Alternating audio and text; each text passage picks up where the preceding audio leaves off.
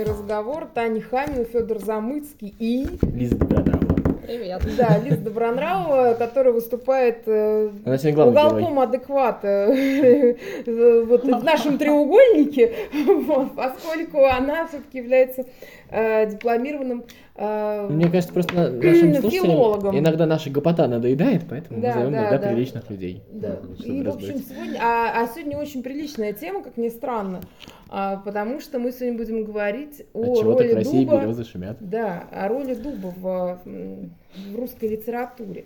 То есть о пейзажах. Недавно у нас была открыта выставка пейзажей в библиотеке, к которой я имею некое отношение, и поэтому вот я предложила эту тему как бы раскрыть и в литературе. И вот э, сейчас Федя толкнет речь.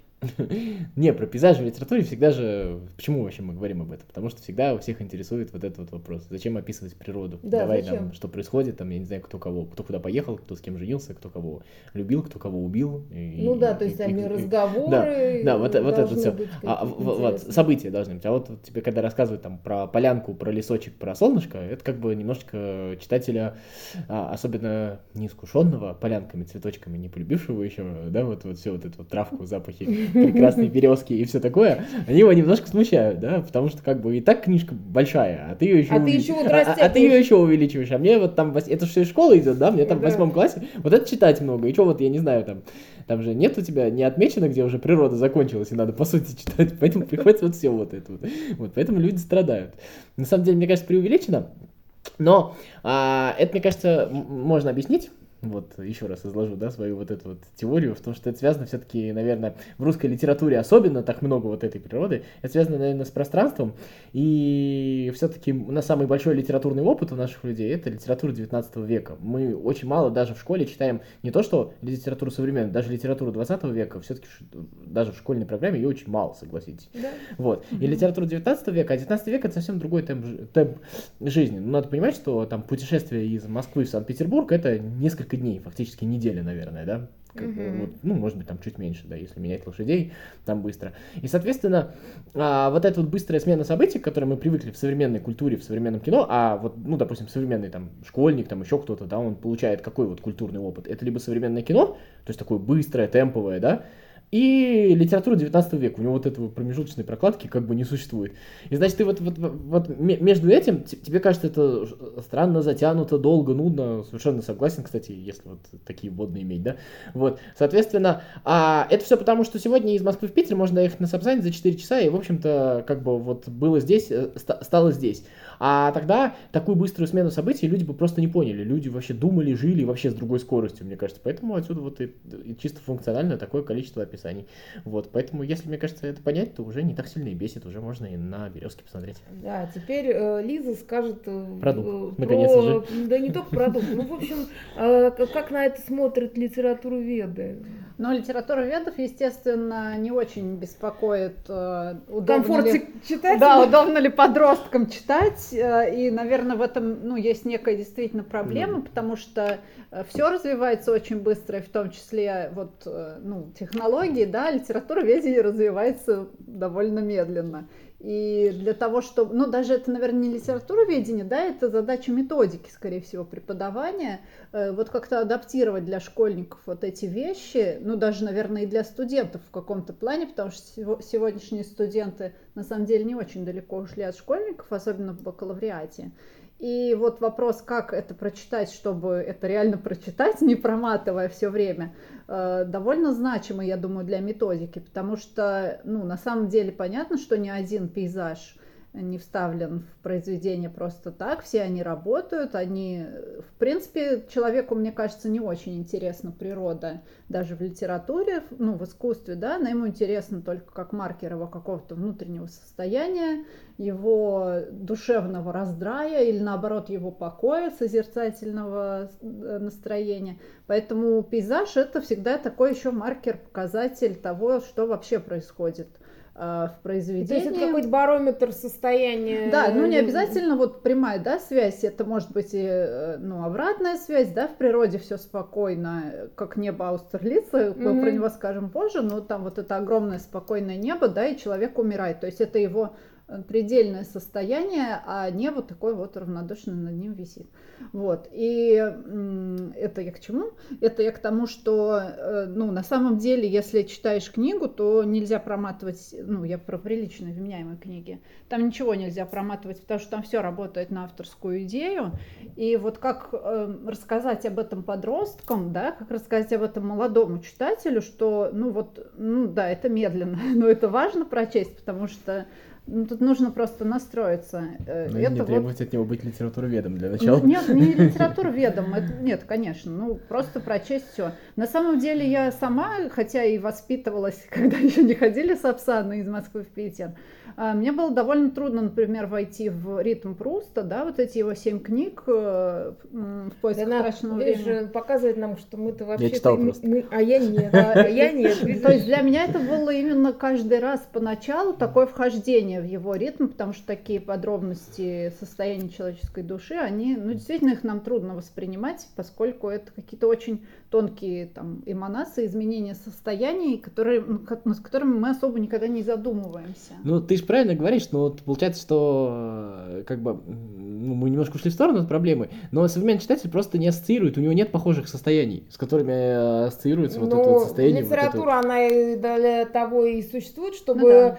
опрокинуть читателя внутри себя и как бы посмотреть, а ты вот такие в себе ну, состояние можешь отловить, да, то есть это же углубляет себя, если это хорошая книга, и если она тебе вот именно, ну, подходит, потому что у меня как бы есть такое убеждение, что есть книги, которые вот э, в тебя попадают в определенный момент времени, а потом, а, а другие а. нет, и потом э, это может поменяться. Абсолютно согласен, просто мне кажется, что когда мы вот мы здесь есть какая-то с этими пейзажами, мы в более глубокую тему ходим, но мне кажется, что тут важен тот момент, что получается, что ну, мы же всегда рассуждаем там про образование, про то, что там никто ничего не понимает, тупые все и все такое. Ну, вот. кто рассуждает? Мы так не рассуждаем. Ну, ладно, в книжном сообществе эта все тема всегда звучит, как на, на, на, на каждом втором разговоре про книжки. Ну, я думаю, что это просто о том, вот. как бы отстроиться от э, общей массы. Да, ну вот, мне кажется, что вот это вот, когда мы с тобой разговариваем про небо австралийца, еще что-то такое, это примерно то же, а мы же все равно оцениваем, да, там, по школьникам, по подросткам, еще по кому-то, да. Это то же самое, что, в принципе, с пятого класса махнуть под этим логарифмами и все, что потом удивляться.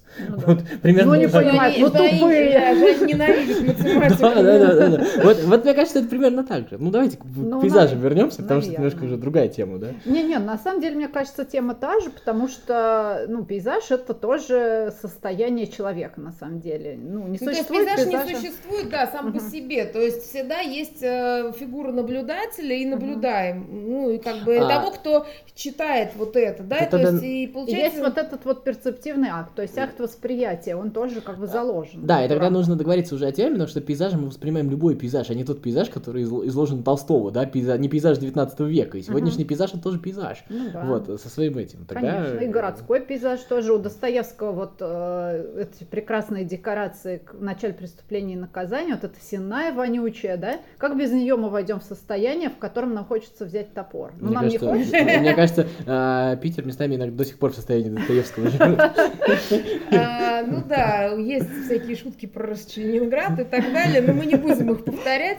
А, но тем не менее, э, действительно, как бы контекст рулит в плане того, что, э, что а, как бы пейзаж, как мне кажется, ну не то, что мне кажется, это, в общем, по-моему, вполне понятная вещь, она создает атмосферу, просто вот я, например, очень чувствительна к атмосфере текста, uh-huh. и если ее там нет, ну, как бы, например, в плохой какой-нибудь книге или там еще какой-то, или просто она в меня не попала, то я не буду это читать. А, и ты... поэтому для меня, как бы, вот эти чтения, то есть если это не очень глубоко, какие-то длинные, да, описания пейзажа, они мне как раз помогают а... войти в этот ритм. А ты еще же совмещаешь, ну, ты попадаешь как бы в мир, ты да. ассоциируешь реальность происходящего, ну то есть с, с тем, то есть тебя этот пейзаж, он тебе как бы говорит, то, что это реально, то, что это действительно так происходит, и ты как бы либо в это веришь, либо не веришь. Ну там знаменитый да. пример там в сериале Чернобыль, где все увидели это пластиковое окно, а не советскую форточку, и сразу это пейзаж ну, наружу. кто все, ну не все, ну, а кто, а кто искал, кто искал.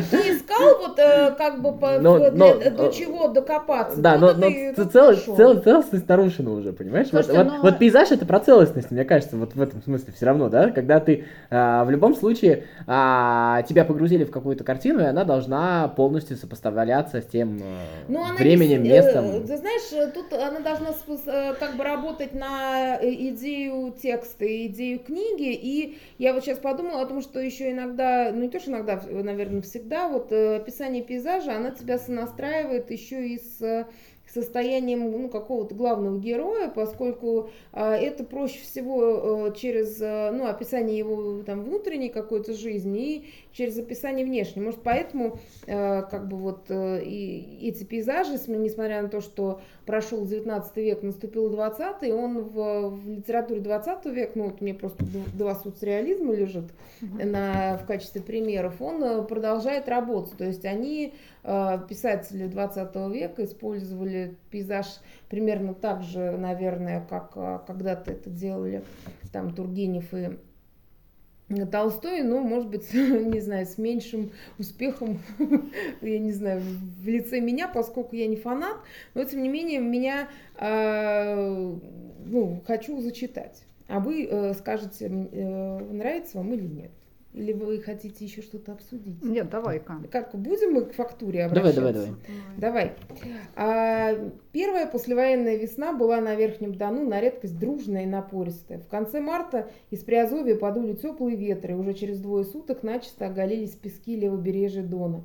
В степи вспухли набитые снегом лага и балки, взломав лед. Бешено взрывали степные речки, и дороги стали почти совсем непроездные. В эту э, недобрую пору бездорожья мне пришлось ехать в станицу Букановскую. И расстояние небольшое, всего лишь 60 километров. Но одолеть их оказалось не так-то просто. Мы с товарищем выехали до восхода солнца. Пара сытых лошадей в струну натягивали по стромке, еле тащили тяжелую бричку. С- э, Колеса по самую ступицу проваливались в оцаревший, перемешанный со снегом и льдом песок. И через час на, лошади- на лошадиных боках и стегнах под э, тонкими ремнями шлеек уже показывались белые пышные хлопья мыла, и в утреннем свежем воздухе остро и пеняще запахло лошадиным потом и согретым тяготьком, щедро, щедро смазанным конской сбруей. Дальше я не могу читать, В что- России две беды. На мой вкус слишком много прилагательных, если честно. Дороги и Не чуваки, которые по ним поехали. Да, и, и люди, которые это описывают вот словами тяготек, Вот. Да. и... э, Спухли там что-то. Да, да.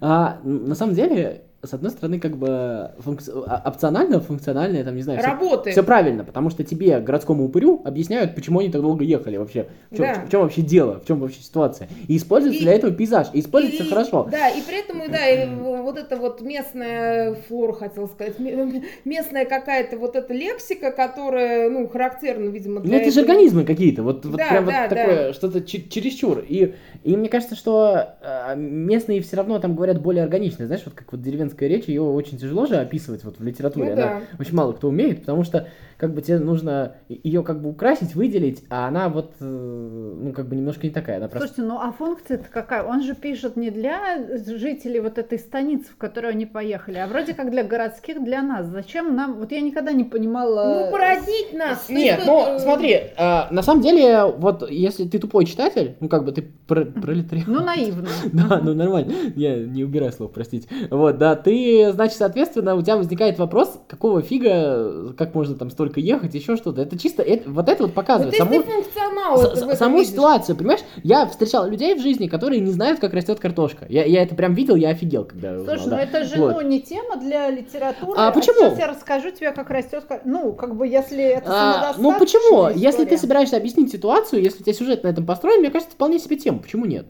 Не, ну есть справочник, как растет картошка. Ну, либо ты Ну, пишешь... нет, почему? Вот тебе писатель-фантаст же объясняет, как там у него вот эти вот нейтронные двигатели работают, как он придумал. А вот это вот тебе объясняет свой мир. Ну, мне кажется, что вполне себе имеет Хра- право Да, я жизнь. согласна, но э, тут еще имеет, наверное, значение выбор лексики, потому что, ну, здесь я не понимаю, в кого автор стреляет, но он поразил сейчас мой мозг э, совершенно каким-то отвратительным дискурсом, очень пафосным, э, а они всего лишь ехали по, по раздолбанной дороге. Ну, ну как Нет. бы стоит ли это так поэтизировать? Ну, может, не, но у него была такая задача. Вот я продолжаю, я хочу э, дойти до, не знаю, Смотри, мы вынудили ее читать дальше.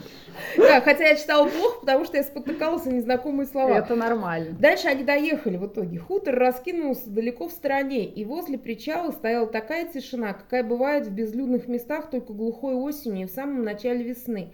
От воды тянуло сыростью, терпкой горечью, гниющей ольхи а с дальних прихоперских степей, там, тонущих в сиреневой дымке тумана, легкий ветерок нес извечно юный, еле уловимый аромат недавно освободившийся из-под земли земли. Из-под снега земли. Ну, вот меня всегда в таких вот текстах смущало, я не понимаю, зачем нужны метафоры там, где они не нужны.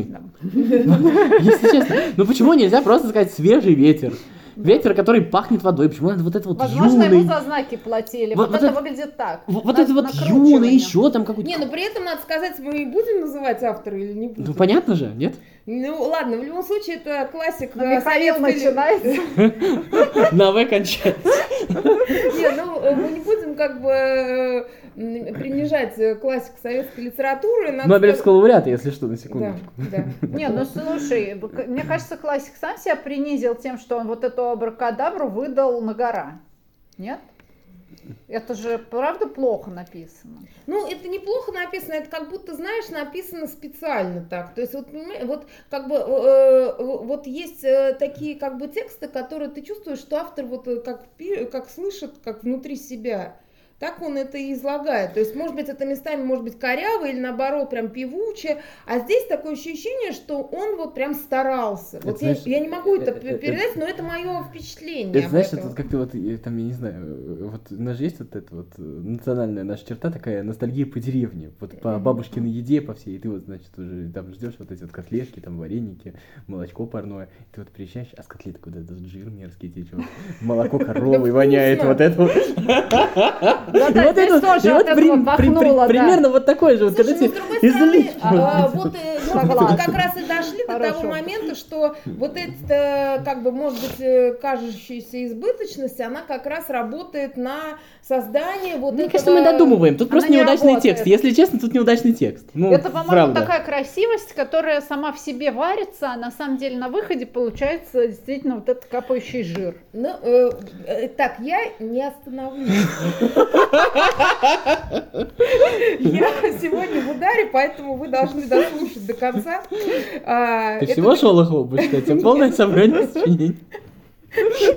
Сегодня, да, ты точно не остановишься. Нет, ну ладно, это последний кусочек из этой книжки, но из другого произведения. На синем, ослепительно синем небе, полыхающее огнем июльское солнце, да редкие, раскиданные ветром, неправдоподобной белизны облака. Вот По дороге широкие следы танковых гусениц, четко отпечатанные в серой пыли и перечеркнутые следами автомашин.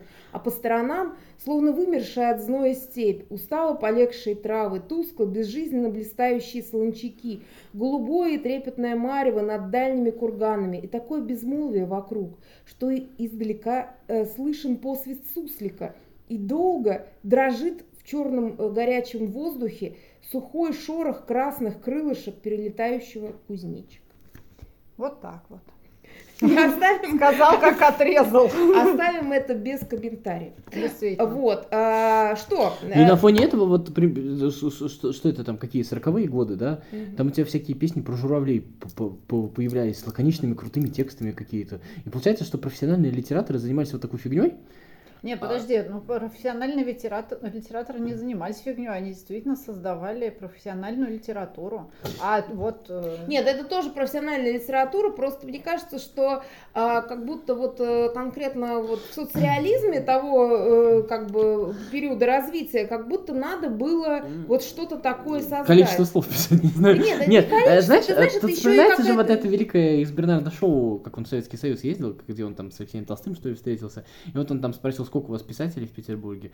А он спросил, ну как бы, э, вы, говорит, спросите, сколько зарегистрировано, то там, как там, литературная организация называется, там столько-то, а хороших писателей уже столько-то. И вот так же, а сколько у писателей книг? Ну всего столько-то, а хороших столько-то. Вот это примерно так, потому что вот и такое ощущение, как будто это э, вот на фоне, ну действительно, местами у того же Шолохова, как бы, как ни крути, Тихий Дон все-таки большой роман, да, как бы я его не Ну любил. да, его социалистом-то не назовешь. Вот, э, есть вот это вот такое ощущение, как будто вот э, ремесленная работа. Я в этот момент начинаю думать, что там действительно были какие-то люди, которые не только он это все писал. Вот прям.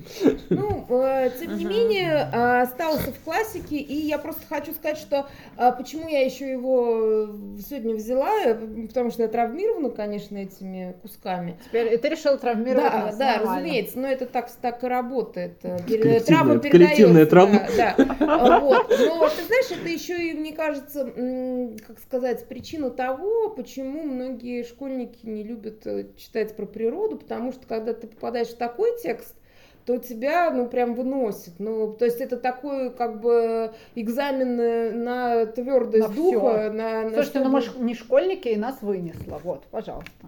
Ладно, ну я, э, Я думаю, перейду что тяжелой это отдельная артиллерии. тема. Я думаю, что школьников выносит по другой причине, но это отдельно. Вот, то есть э, вы, вы дальше не хотите слушать. Но я уже не Шолохова вам. Ну, Да понятно, что там похуже. А может быть и нет, а может быть и нет. Ну, мне в школе в детстве рассказывали, что очень хорошо, потом прочитал, было не очень. А, ладно, звезды еще сверкали остро и холодно, но небо на востоке уже стало светлеть. Деревья понемногу выступали из тьмы. Вдруг по вершинам их прошелся сильный свежий ветер. Лес сразу ожил, зашумел полнозвучно и звонко. Э, Свистящим шепотом переклинулись между собой столетние созны, и сухой иней с, лё- с мягким шелестом полился с потревоженных ветвей. Ветер стих внезапно, как и налетел. Деревья снова застыли в холодном оцепенении. Сразу стали слышны все предутренние лесные звуки. Жадная грызня волка- волков на соседней поляне, осторожное тявканье лисиц и первый, еще неуверенный удар проснувшегося дятла, раздававшийся в тишине леса так музыкально, будто долбил он не древесный ствол, а полое тело в скрипке. Слушайте, ну прям салатик оливье. Вот все, все, что есть в лесу, нужно упомянуть. Меня, если честно, больше всего зацепило звучно и звонко. Вот, вот это вот, это вот зачем? Да, Полнозвучный звон. Я не знаю. затем. А вот это- Что? Не, ну может он и объяснил бы, я не знаю, хотя бы где-нибудь сноску бы написал, вот что. Ну, это просто, вот это просто очень плохо. Если честно, это, это даже хуже предыдущего. Ну, у этого человека и нет Нобелевской премии по литературе. Что, продолжать? Или Да, вы не хотите? неспроста, видать, давали Нобелевские премии по литературе. Ну, слушай, ну дальше там э, уже входит, э, э, то есть здесь пока была неодушевленная природа, а дальше идет одушевленная. А, из припудренной утренним инием хвои высунулась длинная бурая морда, увенчанная тяжелыми ветвистыми рогами. Испуганные глаза смотрели огромную поляну, розовые замшевые ноздри, извергавшие горячий порог встревоженного дыхания, судорожно задвигались. Старый лось застыл в сосняке, как изваяние. Лишь крючковатая шкура нервно передергивалась на спине. Настороженные уши ловили каждый звук, и слух их был так остер, что слышал зверь, как караед точит древесину сосны. Но даже эти чуткие уши не слышали в лесу ничего, кроме птичьей трескотни, стука дятла и ровного звона сосновых вершин. Мне кажется, я уже слышала про вершины и про, Про звон и про стук, и про, про все, и там еще, я так Я понимаю. пропускаю, между прочим, я пропускала. Там уже и сорока была. То есть этот, я, я вас не со всеми познакомила. А вот и А они все слышали звуки и дятла, и леса. а вот- вот- а вот- Замшевые ноздри. Замшевые ноздри. А вот и сами эти жуки, сверкая крыльями, танцуют они в голубом морозном воздухе. Словно и снова Это скрипнул, под в тиши- веществами точно. снова и снова скрипнул в вышине дергач. Это под Один, завистью от чужой Нобелевской один из жуков... Так, вы дадите про жуков дочитать или нет? Один из жуков не складывал крыльев, метнулся вниз. Ну да, Остальные опять затанцевали в небесной глазури. Зверь распустил э, напряженные мускулы, вышел на поляну. ли- ли- Это просто Помилосердствуй, от больших сил. Я не понимаю, что с вами происходит? Я никак не могу читать.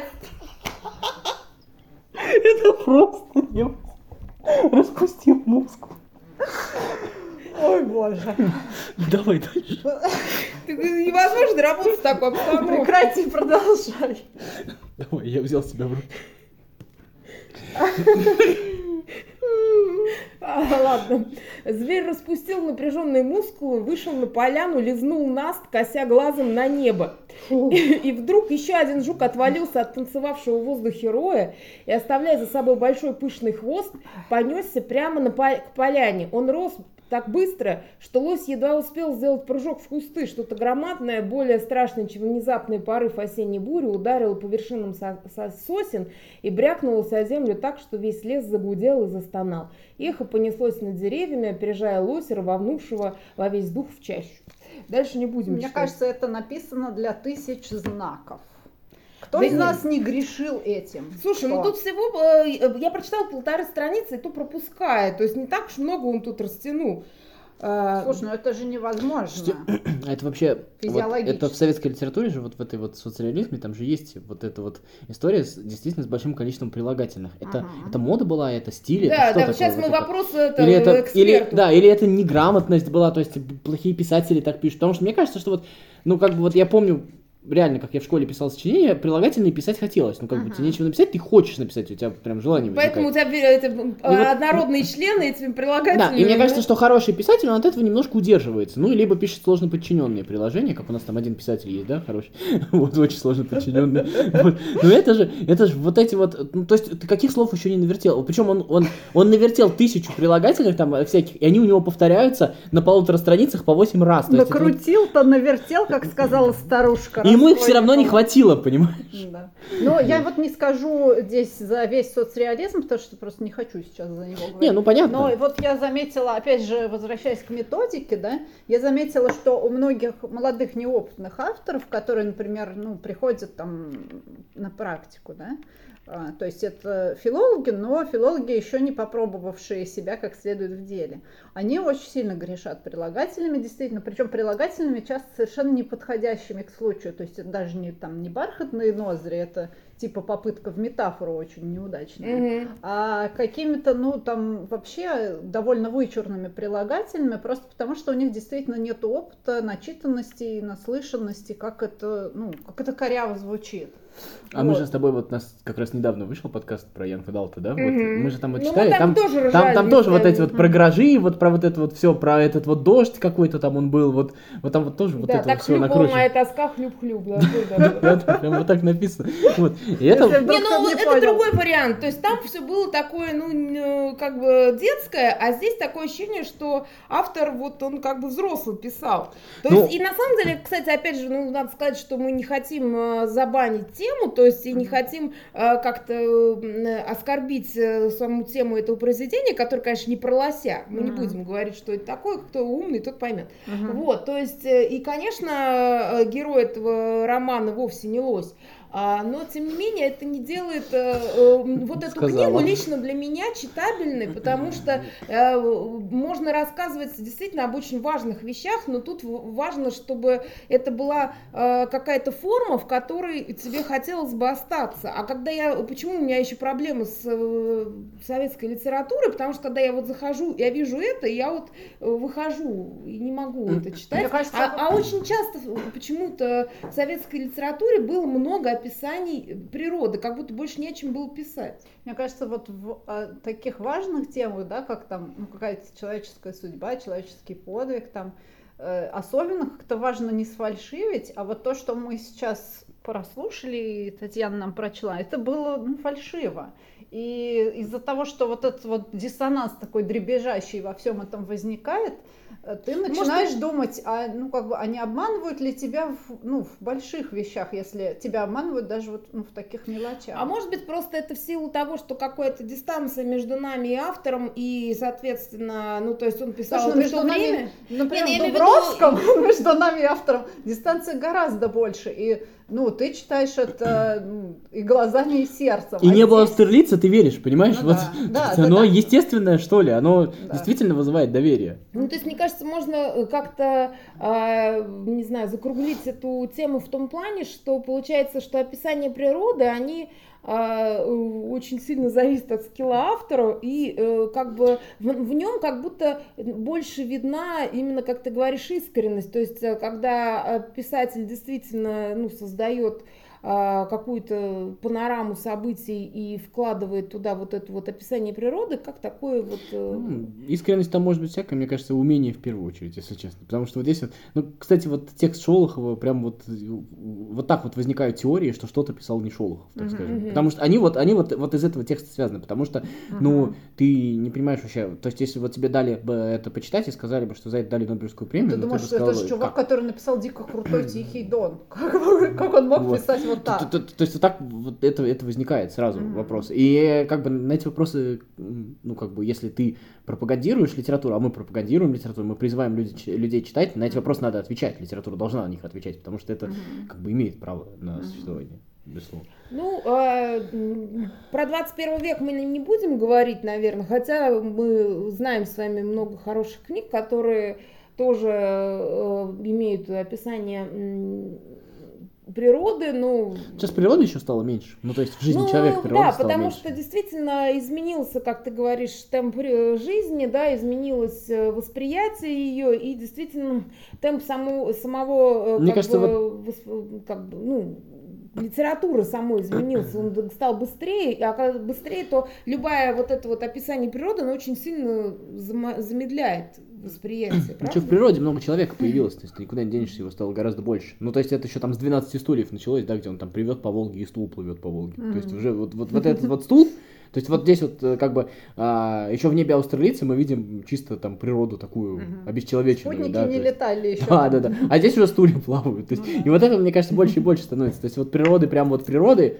но она все, все-таки уже человек везде наследил, и это тоже. То есть че- э, следы человека стали частью пейзажа. Вот. Да, но это и неплохо. Нет, это просто То факт. есть это просто факты, поэтому, э, наверное, знаешь, опять же, если возвращаясь к нашему предыдущему подкасту про читателя и пустоту, э, в плане того, что э, хорошего писателя видно по его описаниям природы и современного, и несовременного, да, и хорошо, когда это действительно работает на общую идею, да, или на, на общую тему по- повествования. Поэтому, если э, мы говорим о людях, да, то есть ну, а- о, чем еще говорит тогда литература, то если пейзаж изменился и в нем действительно есть много человека, то тогда он будет очеловечен. Же есть же такой прием олицетворения, Ну, вот он это всегда был. и всегда был, и, и это, этого поэзии. как бы тоже не избежать, и это неплохо, это хорошо. Это, Мне кажется, литература, она эволюционирует, и именно поэтому нам сейчас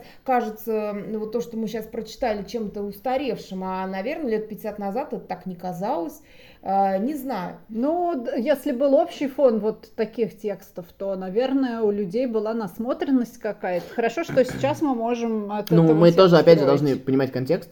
Мгм. А, у вас очень сильно прибавилось, ну, у нас в стране на тот момент в контексте прибавилось очень сильное количество грамотных людей. Мгм. И все эти люди грамотные были только в том смысле, что они научились читать и писать. Мгм. И э, Пушкина, Тургенева и Толстого читала, там их издавалось по тысяче экземпляров в лучшем случае, читала элита, простите, да? Ну, Вот. ты имеешь в виду в 19 веке. Да, да. конечно. И нам досталось то, что было, ну, как бы, ну, то, что действительно и- имело отбор вот этим вот читателям искушенным. Мгм. А все-таки 20 век, вот этот соцреализм, это неискушенный читатель. Ну да, Вот. это все-таки тоже надо иметь, это и тоже она надо была иметь написана. И это издана. первая массовая литература, я считаю, что это вот попкорн-бук просто на более ранних стадиях, то есть вот тогда. Не, ну надо сказать, что все-таки... Нет, я же не пытаюсь оскорбить, я Ну, говорю, что принцип тот же самый. Соцреализм насаждался, а массовый читатель-то вообще-то выбирал не это. Массовый читатель выбирал там Дюму Да, какого-нибудь. я, да, кстати, да. я, кстати, Ну, я, кстати, это ближе к предлагаю 18 сразу тему для следующего подкаста Давай. на будущее пообещаем. Мне вот как Лиза начала про это говорить, я про это думал три минуты назад как Ну-ка. раз хотел, А думаю. После давай. завершения скажу. Я предлагаю про то, что на самом деле, как бы мы не каяли массового читателя, массовый читатель в целом не ошибается. Если мы посмотрим, что в итоге стало си- сильно популярно, то в целом оно и было хорошо. С некоторыми издержками, но чаще всего так. Давайте, интересно. Да. Да, согласна. И, в общем, в любом случае читайте э, книги. Опять же, мы никому не навязываем свое мнение. И вполне вероятно, что мы не правы права относительно... Да, вы можете писать, комментировать, да, спорить с нами. относительно нашей оценки тех э, кусков теста, которые мы прочитали. Э, Предлаг... Если будете убедительны в своих комментариях, мы вас даже сюда позовем, будете там записываться вполне себе. Боже мой, какая честь. Э, в любом а случае, слушайте нас, читайте хорошие книги. Пока-пока. Пока. -пока. Пока.